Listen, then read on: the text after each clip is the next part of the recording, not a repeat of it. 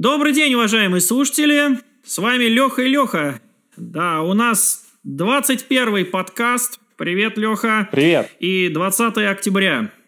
Ну что, сегодня у нас снова удаленная, удаленная запись. И сегодня мы созвонились, чтобы записать и порадовать наших слушателей интересными новостями. Да, и помимо новостей, у меня сегодня основная тема – это Bits and Bytes тематика, которую хотел рассказать. По сути, это ну, не новость, а некий небольшой проект, которым я позанимался на неделе. Дело в том, что у нас появился интересный заказчик, у которого возникла следующая задача. Э, задача импортозамещения – и не просто замены рабочих мест с Windows, а еще и замена Active Directory, то есть замена домен-контроллера майкрософтовского на, ну, видимо, OpenLDAP или на какую-то производную от него. И возник у них э, следующий, следующий вопрос или следующая задача. Они, помимо всего прочего, являются заказчиками нашего продукта Horizon для обеспечения VDI, который ну, как известно, работает только с Active Directory. Возможно, конечно, попробовать проэмулировать э, Active Directory домен контроллер с помощью Samba, но такое я еще в природе не видел такой попытки, и, конечно же, это unsupported. А вот что они хотят сделать, это убрать, видимо, с глаз долой, чтобы не увидел э, регулятор или какой-то проверяющий орган э, Active Directory, Active Directory как критическую систему, они хотят ее изолировать в некую подсистему, которая обслуживает именно VDI. А в свою очередь основной LDAP системой будет именно OpenLDAP. Ну и они хотят, чтобы это было незаметно для пользователей, которые будут э, подключаться к каким-то бизнес-приложениям. И для этого в качестве витрины используют Identity Manager. Ну и отсюда вопрос возник, а можно ли сделать так, чтобы Workspace ONE Access или Identity Manager подключался одновременно к OpenLDAP и к Active Directory и позволял ну, синхронизировать пользовательскую учетную запись одновременно с двумя LDAP-директориями. Вот такая интересная у меня, Леха, возникла задачка. Не знаю, сталкивался ли, сталкивался ли ты с OpenLDAP ранее? Как у тебя опыт такой был? Я с OpenLDAP сталкивался из э, разряда поковыряться в нашем IDM. Угу. А, там же тоже что-то подобное используется. Ну и когда а, PSC от V-центра вдруг что-то там не так в каталоге, в службе каталога, то как бы, ну, брал утилитки и там а, ковырялся, но не более того. Ты сейчас два продукта перечислил. С одной стороны Identity Manager Access, с другой стороны, у Вицентра PSC. То есть это два разных каталога. Но подожди, смотри, у нас же ведь PSC э, внутри имеет службу каталога. Да. И это служба каталога, которая входит в Identity Manager. Так, я знаю только одного пользователя, это администратор собака vsphere.local, вот в этом каталоге, у Вицентра именно. Это вот именно тоже LDAP каталог, правильно ведь? Ну да, ну смотри, короче говоря, ситуация же такая, что у нас во всех наших продуктах сейчас а, в качестве службы идентификации пользователей установлен VIDM. Так. А, внутри VIDM есть служба каталога. Это модифицированный OpenLDAP, исходники к которому можно на GitHub найти, посмотреть, что там внутри. Собственно, вот когда с V-центром что-то не так, а, даже служба поддержки иногда предлагает скачать GX Explorer, это на Java, на Java написанный Explorer LDAP каталога, ну и подключиться и выполнять командочки, которые они говорят. Но при этом, правда, насколько я слышал, не рекомендуется в продакшн использовать этот каталог для того, чтобы пользователь там хранить их корпоративно. Правильно, Лех? Но не то чтобы корпоративных, просто это служба каталога для авторизации ну, внутренней между сервисами. Туда можно внести и пользователя отдельно, но это достаточно, наверное, трудоемко. Скорее, обычно все синхронизируют с корпоративной службой каталога. Можно, в принципе, и на этом каталоге, встроенном в продукты, в IDM использовать.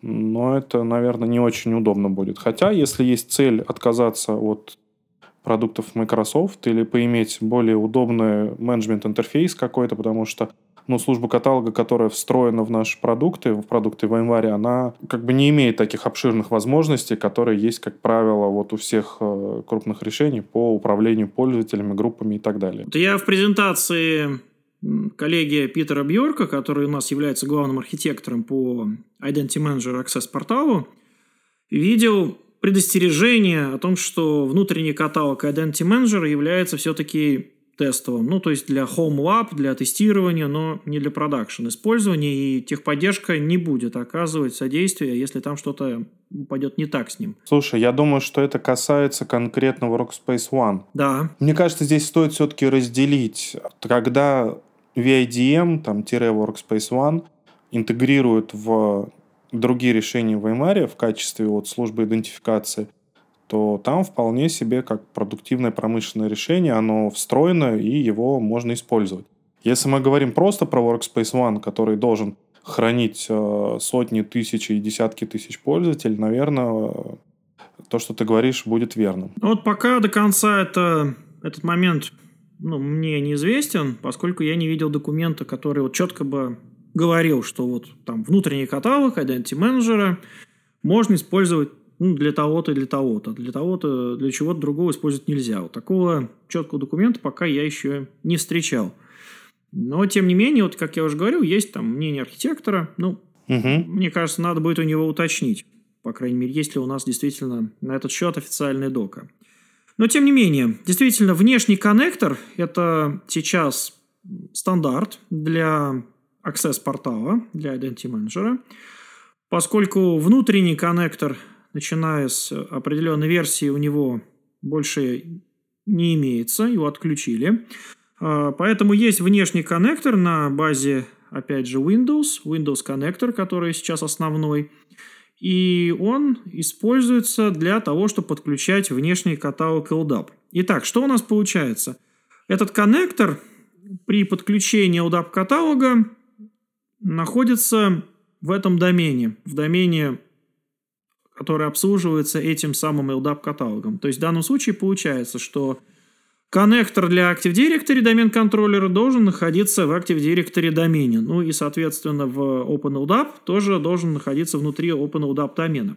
Отсюда получается следующая схема, что у нас для подключения одновременно OpenLDAP и Active Directory должно быть два Identity Manager. Ну, два кластера, если это production, с Access порталами, ну или с Identity Manager порталами. Однако, между ними можно составить трастовые отношения. То есть, получается, что у нас есть, допустим, домен А на OpenLDAP как основной домен, и есть домен Б на Active Directory, и там у нас опубликован Horizon в качестве бизнес-приложения – Отсюда получается у нас два Identity менеджера. Один подключен к OpenLDAP, другой подключен к Active Directory. Между ними мы устанавливаем SAML Trust. То есть мы берем и создаем запись на, на нашем Identity менеджере, который обслуживает OpenLDAP, э, создаем запись о, о том, что мы подключаем нового identity провайдера. Ну, это делается в свойствах каталога create third party IDP. И дальше мы указываем метаданные, то есть э, те атрибуты, которые со сопутствуют Identity менеджеру, ну, который у нас используется для Horizon, который подключен к домену B с Horizon, с Active Directory. То есть мы подключаем его, проходим там процедуру э, оформление этого Identity Manager как Identity Provider. Это его совершенно нормальная роль из коробки. Мы его оформляем как Identity Provider, один Identity Manager для второго. То есть делаем такой каскад. После этого у нас есть возможность опубликовать Identity Manager с Horizon, который его обслуживает, а, как иконку на Identity Manager нашем основном, который привязан к OpenLDAP, который у нас домен А. И это первая итерация, которую желательно проверить. Она именно для проверки у нас делается. И в таком случае получается, что пользователь, который заходит на Identity Manager основной, а, причем он может туда заходить как а, с помощью логина пароля из а, OpenLDAP директории, также и с помощью какого-то способа, ну, на вроде Mobile SSO. Например, если у него Windows, там, операционная система, или Linux, или, например, macOS операционная система, извиняюсь, что сказал Linux, скорее macOS операционная система, которая презентует сертификат, и этот сертификат мы пробрасываем и получаем доступ к Identity Manager. Там видим иконку Identity Manager ну, второго, то есть от домена B. После чего пользователь тыкает на эту иконку и переходит на портал второго Identity Manager, и там видит уже иконки Horizon или терминальных приложений, которые Horizon публикует. И дальше тыкает в них, и опять же по SSO переходит на уже рабочий стол. Эта схема, так сказать, первое приближение. Естественно, она с точки зрения пользовательского опыта, она неудобная, потому что пользователю надо лишний делать клик для того, чтобы перейти на портал следующий, и после этого делать еще раз клик для того, чтобы уже перейти на целевой ресурс. Конечно же, хочется сделать так, чтобы хорайзновский э, connection сервер, connection брокеры, а также терминальные сервера были сразу опубликованы на первичном Identity менеджере. Для этого мы переходим уже на вторую фазу. Значит, во второй фазе, после того, как мы объединили в трастовых отношениях наши два Identity менеджера, мы можем взять и опубликовать как ресурс приложение из нашего Identity менеджера ну, именно Horizon рабочий стол, опубликовать его как ресурс на первом Identity Manager. Что нам для этого нужно? Для этого мы можем воспользоваться тем, что в тех самых ярлыках, которые применяют Identity Manager, можно заложить уникальный URL для запуска бизнес-приложения. И здесь, если для классического веб-приложения, ну или, например, для Office 365 можно использовать именно URL запуска, который можно найти Э, уникальный этот самый URL, то для Horizon здесь тоже потребуется создать такой URL, только единственное, что для этого придется использовать UUID уникальный, который у нас будет передан от э, Horizon брокера, соединения в данном случае. Ну и в том числе будет э, символизировать пул на Horizon на Horizon брокере, который передается для публикации. И в настройках публикации у Identity Manager есть строка Relay сервер. И вот в этом Relay мы можем указать, что Identity Manager не напрямую запускает приложение, ну или в данном случае Horizon стол, а через Relay, через ну, своего рода шлюз, в котором выступает Identity Manager э, у нас связанный с Active Directory. Для того, чтобы эта схема работала, у нас учетная запись пользователя в каталоге Active Directory, в каталоге OpenLDAP должна иметь хотя бы один одинаковый атрибут. Ну, вернее так скажем, более строго. Идентичный атрибут. А в роли такого атрибута, ну вот коллеги, например, рекомендуют использовать e-mail. То есть, чтобы e-mail был одинаковый как в OpenLDAP, так и в Active Directory. После чего мы его указываем как э, параметр NameID, значит, в Identity Manager есть специальный так называемый NameID формат, через который у нас передается пользователь. Там можно указать e-mail адрес и дальше NameID value. А, это будет как доллар и дальше в фигурных скобках user.email. А, вот на эту тему, для того, чтобы все-таки подробно настроить, я рассказываю, в общем, логику, как это настраивается. Чтобы подробно настроить, есть интересная статья – Э, где-то двухлетней давности от упомянутого мной ранее Питера Бьорка э, на тему, как настроить два Identity Manager для подключения двух Active Directory доменов, которые не связаны между собой никакими трастовыми отношениями. По факту у нас Identity Manager, использующийся для Active Directory и использующийся для OpenLDAP, можно сказать, что это то же самое – ну, какая разница, какой у нас LDAP каталог. Здесь как раз у нас отсутствуют трастовые отношения. И фактически просто мы настраиваем OpenLDAP с, ну, соединение с помощью коннектора. Это отдельная совершенно настройка. А, мапим его на соответствующий Identity Manager, а дальше у нас взаимосвязь двух Identity Manager и передача вот этого пользователя между ними. Это то же самое, как если бы у нас было просто два Active Directory домена. То есть здесь никакой сильной разницы нет. Ссылку на эту статью, конечно же, мы в подкасте приведем. Там довольно-таки подробно и как раз описывается небольшой, небольшой нюанс, связанный с тем, что у нас должен быть э, не просто URL запуска Horizon, а у нас должен быть как раз таки уникальный уникальный URL, включающий в себя UUID, там, взятый от пула внутри Horizon.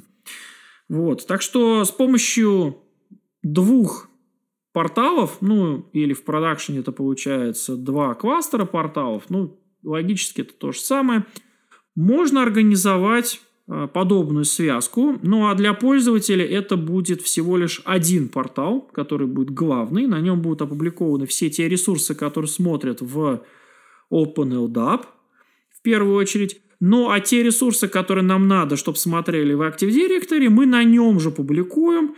И в процессе клика на этом ресурсе у нас будет, видимо, некое мигание в браузере, то есть у нас будет переключение сначала прозрачно на второй портал, но там не будет пользователю видно, что это именно такое переключение, а будет сразу же идти переключение дальше на целевое веб-приложение.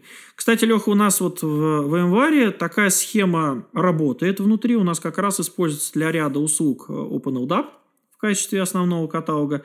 Я только единственное не знаю, для каких именно приложений. А вот для ряда других приложений Active Directory. И вот пользователь так вот как раз и подключается у нас.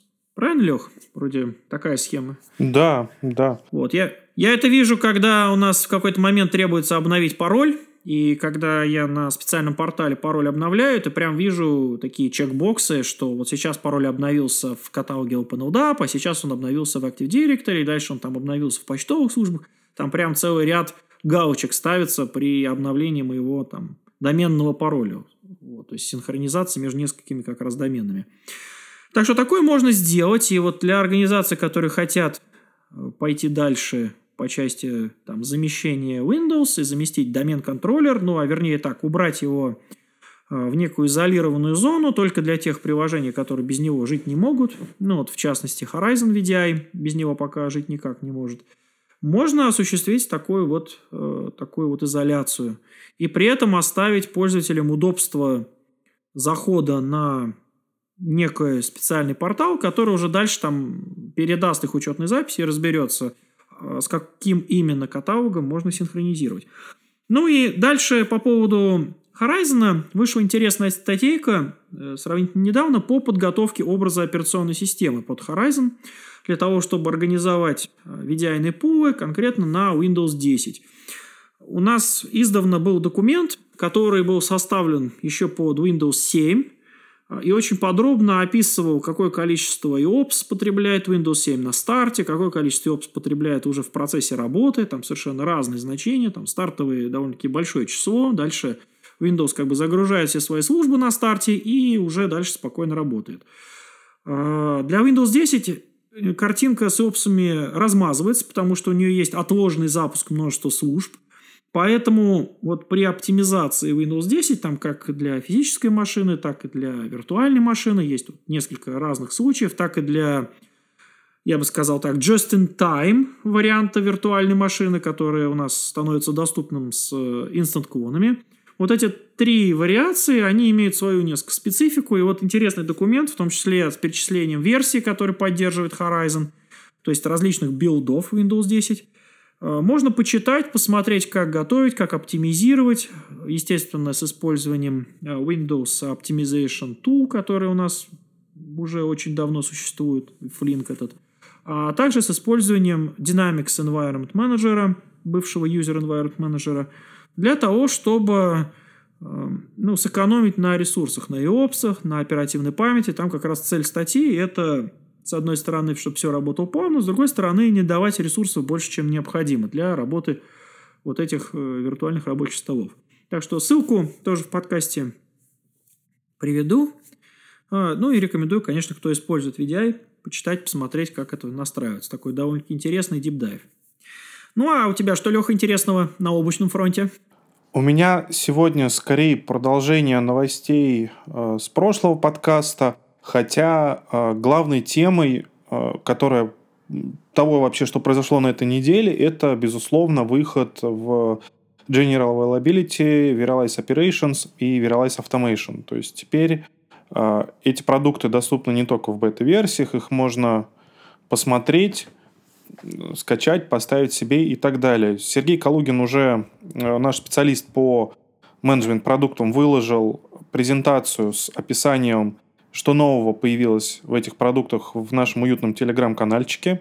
И всем всячески рекомендую изучить э, эту презентацию, потому что там очень много информации по поводу того, во-первых, что поменялось. Э, там есть и информация такая высокоуровневая, маркетинговая, но которая, тем не менее, несмотря на то, что маркетинговая, показывает направление VMware, куда мы движемся с точки зрения автоматизации, клауд-менеджмент платформы и так далее.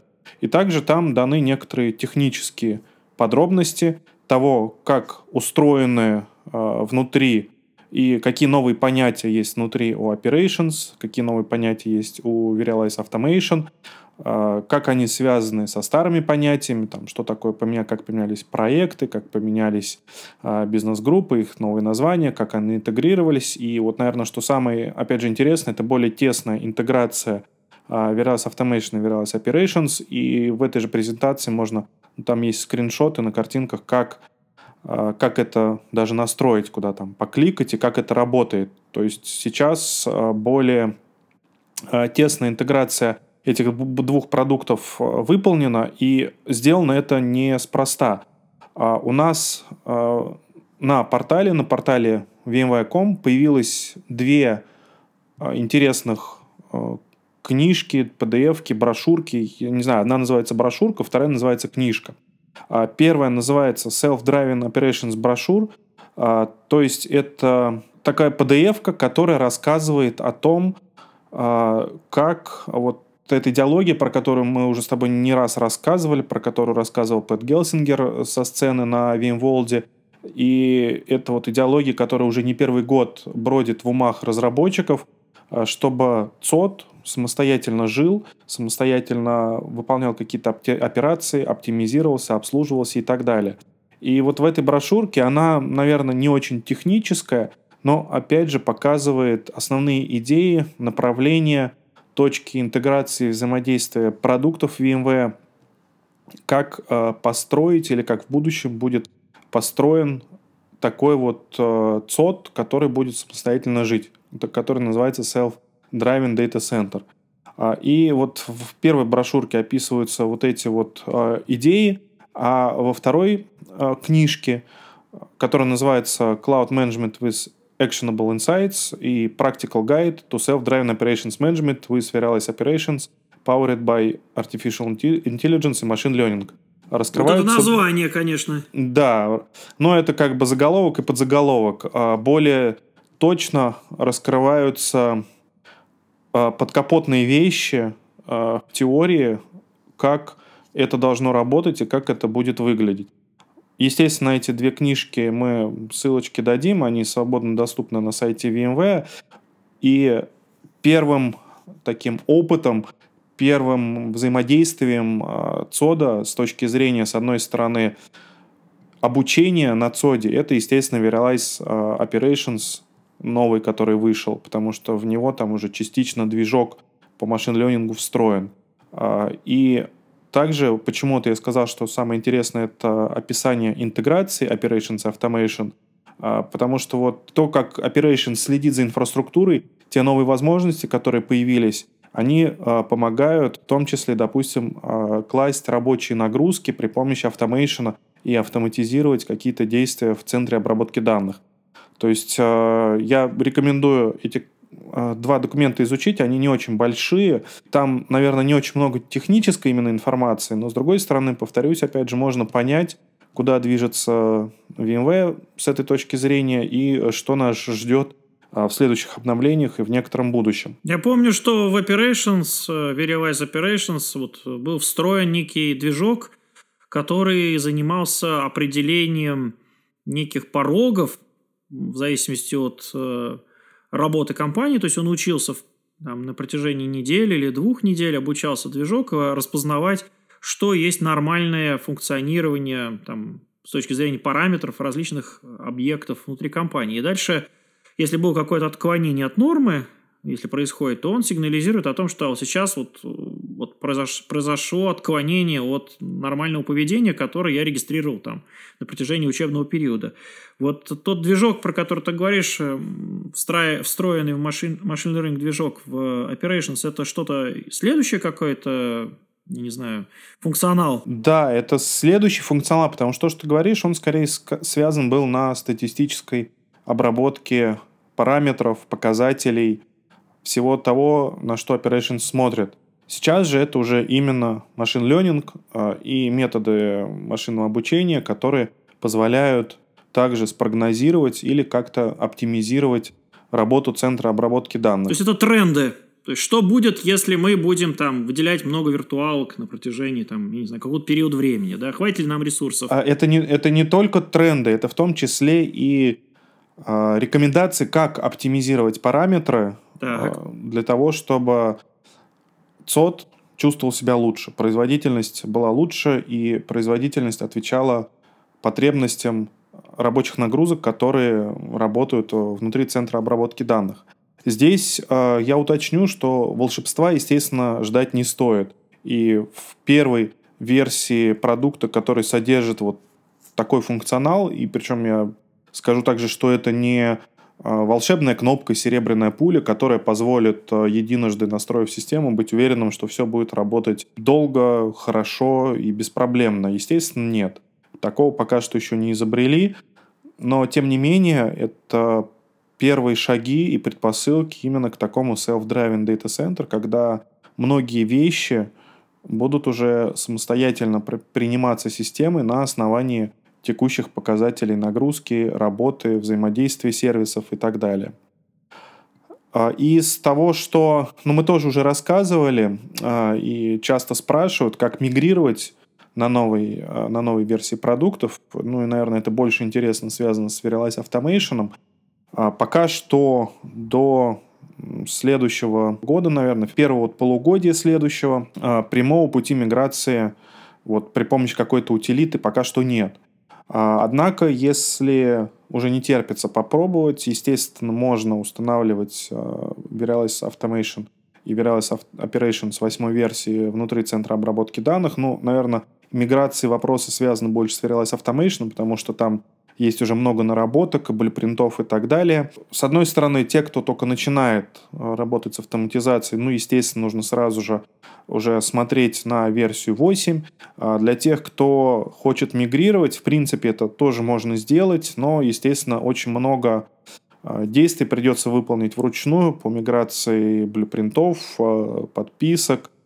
Все скрипты, в принципе, в Verialize оркестраторе также можно мигрировать или импортировать в новую версию оркестратора, ну, потому что внутри скриптов JavaScript, э, естественно, что-то, скорее всего, придется поправить, но э, пока что вот такой единой утилиты для миграции нету. Я так понимаю, самый а, лучший вариант пока в тестовой среде поставить и, в общем, смотреть, как ну, он работает. Естественно, в тестовой среде посмотреть, как работать, освоиться э, и если нужно уже такую промышленную, серьезную мигра... Э, устроить миграцию и переезд э, в продуктив, э, уже готовых наработок, ну, для этого будет вот ждем в начале следующего года утилиты, которые помогут это сделать. Вот. Это что касается у нас автоматизации. А также в прошлый раз я не успел рассказать про вновь вышедшую лабораторную работу по а, ПКС, по контейнерам. Мы много раз говорили про а, такой комьюнити Ninja Labs, то есть это на GitHub сборник скриптов, э, рецептов, документации и так далее о том, как начать работу с ПКС, как продолжить работу с ПКС, как его обслуживать и все, все что вот крутится вокруг этого. На портале лабораторных работ VMware, выпустили лабораторную работу, собственно, с ПКС, которой все вот эти сценарии можно проделать, отработать, потренироваться и так далее. То есть это вот такое подспорье, когда, наверное, даже не имея тестовой среды, можно себе заметить вот такую песочницу, в которой играть, в которой разворачивать сервисы, тренироваться, изучать, в конце концов, как работает Kubernetes контейнеры, как работают современные приложения и получать вот какой-то связанный с этим опыт. А, Еще, Лех, помнишь, а, наверное, в стародавние времена была такая компания Bacula, а, которая Помни, вспомнишь, чем занималась? Ну, во-первых, она не компания, по-моему, это community продукт. Во-вторых, не в стародавние, Леха, времена. А я тут периодически встречаю админов, которые активно ее используют, так что давай не будем так прямо уж это говорить о каких-то древних мамонтах. Bacula – это очень известный open-source backup. Для тех админов, которые, ну, скажем так, по каким-то причинам либо не нашли финансирование – на полноценный backup, но понимают, что backup надо делать, в отличие от руководства своего, и каким-то способом его все-таки делают. Да? Ну, либо сознательно по каким-то причинам, например, связанным с тем, что нужно доработать систему backup а под какие-то свои специфические нужды, используют Bacula в качестве э, системы для backup а. Причем у нас даже есть, насколько я знаю, ряд интеграторов, которые ее внедряют, поддерживают – Э, несмотря на то, что это комьюнити open source продукт, насколько я знаю. Вот. Так что да, штука весьма известная. Да, всем нам хочется казаться моложе, э, но первый релиз Бакула бэкапа был выпущен 19 лет назад, Лех. Хороший стабильный Поэтому... продукт, Леха. Для админов это как раз то, что надо. Стабильный продукт. Да. А, тем не менее, а, этот продукт развивается, и я про него заговорил не просто так, а в том разрезе, что вот этот open source э, backup угу. Анонсировал выпуск backup а restore а для Kubernetes и интеграцию с э, защитой кластеров Kubernetes и нагрузок Kubernetes. То есть у VMware было свое э, решение Velero, про который мы тоже какое-то время назад рассказывали. И теперь вот еще есть open source решение, не от VMware, а вот Bacula Backup выпустил э, систему для бэкапа контейнеров, резервирования, ну и, естественно, восстановления. Э, на сайте Bacula Backup можно запросить э, себе этот софт. Не знаю, почему-то написано, что его пока что запросить в превью режиме. Early Adopter программ. То есть, э, наверное, для первых э, тех, кто хочет попробовать, как это работает, ну и, соответственно, наверное, какие-то отзывы оставить.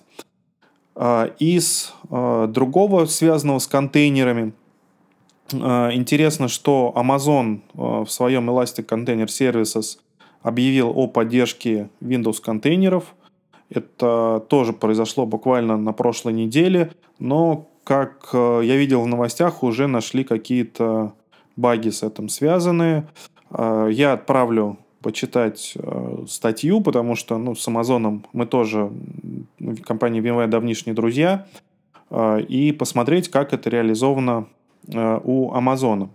Если говорить про контейнеры от VMware, то здесь, Лех, я расскажу о том, что Enterprise, вернее как, Enterprise PKS, консоль управления для Enterprise PKS, а, вышла теперь в GA, то есть я про нее рассказывал в одном из предыдущих подкастов а, про превью а, менеджмент консоли, который позволяет в более простом веб-интерфейсе управлять и следить за контейнерами, что, наверное, удобней администраторам, ну, потому что разработчики чаще любят командную строчку, хотя иногда какие-то действия проще выполнить в графическом интерфейсе. И вот теперь этот инструмент можно использовать в продуктивной среде и совершенно спокойно, потому что теперь это Java-версия. И интересно, что сам uh, Essentials PKS, не Enterprise, а именно Essentials PKS, uh, вышел версия 1.16, который теперь поддерживает последнюю версию Kubernetes 1.16.1. Uh, про новости Kubernetes 1.16 я отправлял также почитать в одном из предыдущих подкастов, что там нового. А, там несколько поменялось а, средство управления и несколько изменилось а, то, как Kubernetes работает. С выходом Essentials PKS 1.16 вышли новые билды для Cloud Provider интерфейса на базе сферы, естественно, для Kubernetes, Storage интерфейс CSI, и который поддерживает теперь последние версии сферы с апдейтом 6.7, апдейт 3 и более новыми релизами. Так что это вот ну, такое минорное обновление в инфраструктуре Enterprise и Essentials PKS, которая, ну, это как эволюция и дальнейшее развитие контейнеров от VMware. Из другого интересного я нашел статью, презентацию о том, как ну, сравнение реальности, как собирается do-it-yourself Kubernetes versus Pivotal Container Services. Рассказывается о том, как э, пытали, ну, вернее, как сравнивается, что такое настроить и установить э, Kubernetes э, не коробочный, а то есть open source, ванильный, и что такое установить Kubernetes из предоставляемой как коробка там, от компании VMware или другой. На самом деле достаточно интересная презентация, в которой не так много слайдов, но указано достаточно много боли с этим связано. То есть начиная с выбора дистрибутива, то есть это Ubuntu, CentOS, SUSE, там, Rancher или еще что-то, какие нужны зависимости, как поставить, сколько документации прочитать, какой сетевой стек выбрать, там, калика, канал, фланел или еще что-то, какие есть преимущества иметь оверлей на L2 или L3, то есть вот эти все вещи, которые из Enterprise PKS, в принципе, делаются ну, практически одной кнопкой и гораздо быстрее, чем собирать это все вручную. Ну, то есть это, в принципе, история та же самая, как и с OpenStack. Можно взять OpenStack э, ванильный и попытаться его собрать, а можно взять э, OpenStack, который э, предоставляется многими компаниями, в том числе VMware, и получить все преимущества гораздо быстрее. А, ну и, наверное, из последних новостей, про которые хочу сказать, тоже касается контейнеров. Очень интересный блогопост вышел про запуск Rancher на базе Enterprise PKS.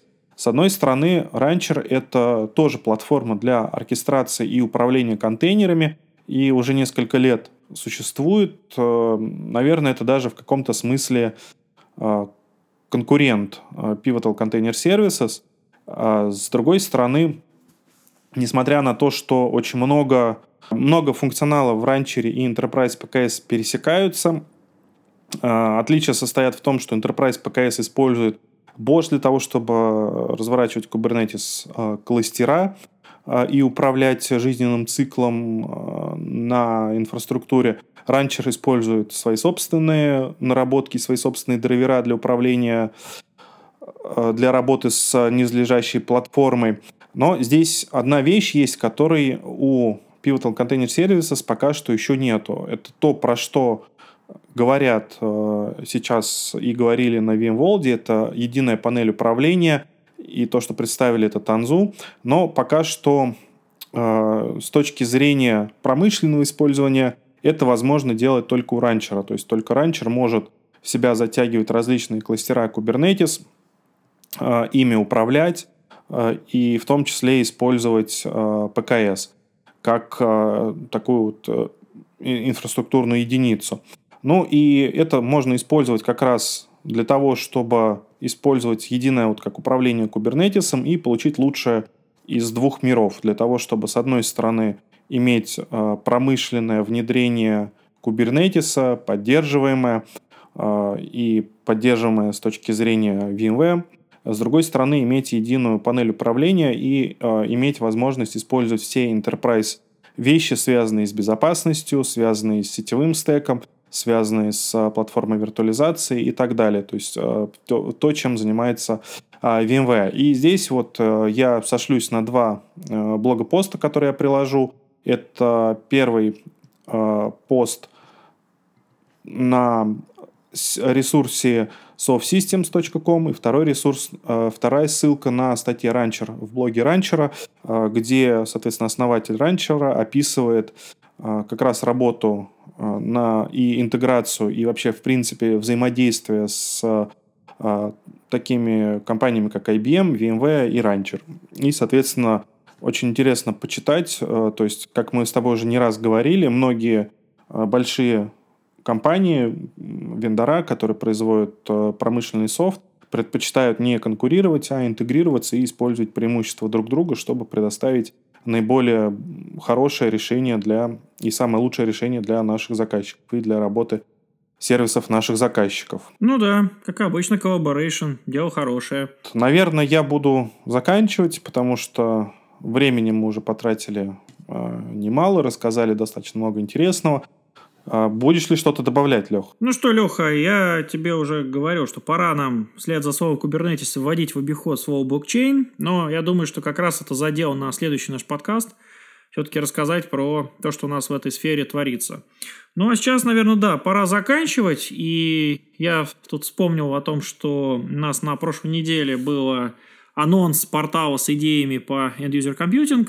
Я очень э, рад, что некоторые из наших слушателей сходили и там проголосовали за предложения, которые там присутствуют довольно-таки интересные. Ну, среди них вот сейчас в лидерах как раз предложение приземлить на on-premise э, функционал Hub Services, а также добавить э, так называемые пары ключ значения в API э, Identity Manager. Тоже весьма там полезные полезные функции Key Value Pairs э, для приложений добавить по функционалу. Но, тем не менее, я вот не увидел, чтобы были э, собственные предложения со стороны наших вот, э, зарегистрированных заказчиков. И, конечно, хотелось бы, чтобы те идеи, которые многие заказчики хотят у себя воплотить, чтобы они нашли отражение на портале с идеями, чтобы они поддерживались, ну, централизованно были внедрены и поддерживались э, на уровне VMware. Поэтому я все-таки призываю это сделать. Ну и кинуть нам месседж, да, мне или, или Лехе, касательно того, что такую идею на портал занесли, для того, чтобы мы могли со своей стороны как-то это отметить э, сувениром. Пока вот э, таких, таких заявок не последовало еще. Ну или, по крайней мере, я, может, э, пропустил такой, такой, такой момент. Ну, в любом случае, если есть сложности с переводом, мы с радостью поможем. Да, да. Опубликовать и перевести.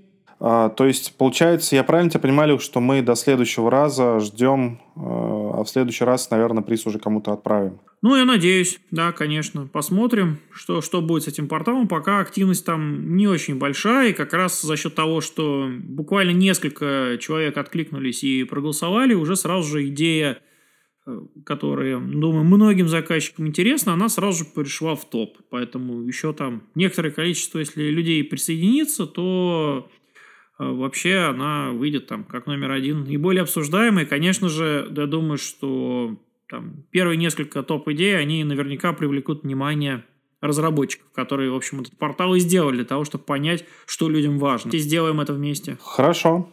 Тогда давай прощаться. Да, Леха. Ну что ж, до следующего раза. Да, пока-пока. Пока. Всем-всем счастливо.